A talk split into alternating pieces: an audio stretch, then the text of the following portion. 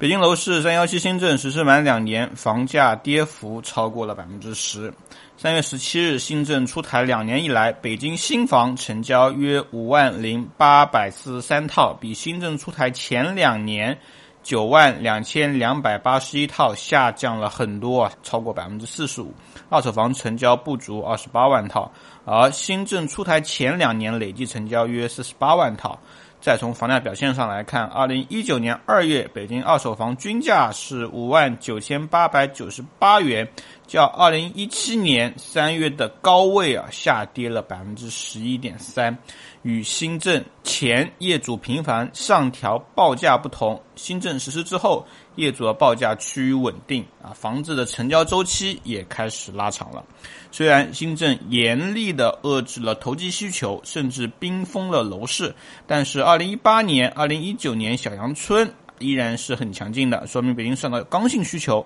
还是很旺盛的，是支撑得起市场的主要动力。投资客解套，刚需接盘，房价泡沫正在稀释。不得不说，北京的需求面的确很正确。假如把三幺七这么严酷的调控政策放在其他城市，楼市一定会陷入长期的萧条期。贝壳数据也佐证了这样的一个推论。二零一八年四季度，北京主要接触到投资性需求占比的经纪人只为百分之一点二。在严厉的市场下，市场低温，二手房交易主要还是由自由的刚性需求为支撑。三幺七的认房认贷，使得买一卖一的换房需求比例增加，换房难度也增加，而纯刚需的首付在调控前后则变化不大，因此调控后刚需比例就开始上升了。从总价来看，四百万左右的房源成交占比占调控后明显提升，二月份的占比达到了百分之四十五点六。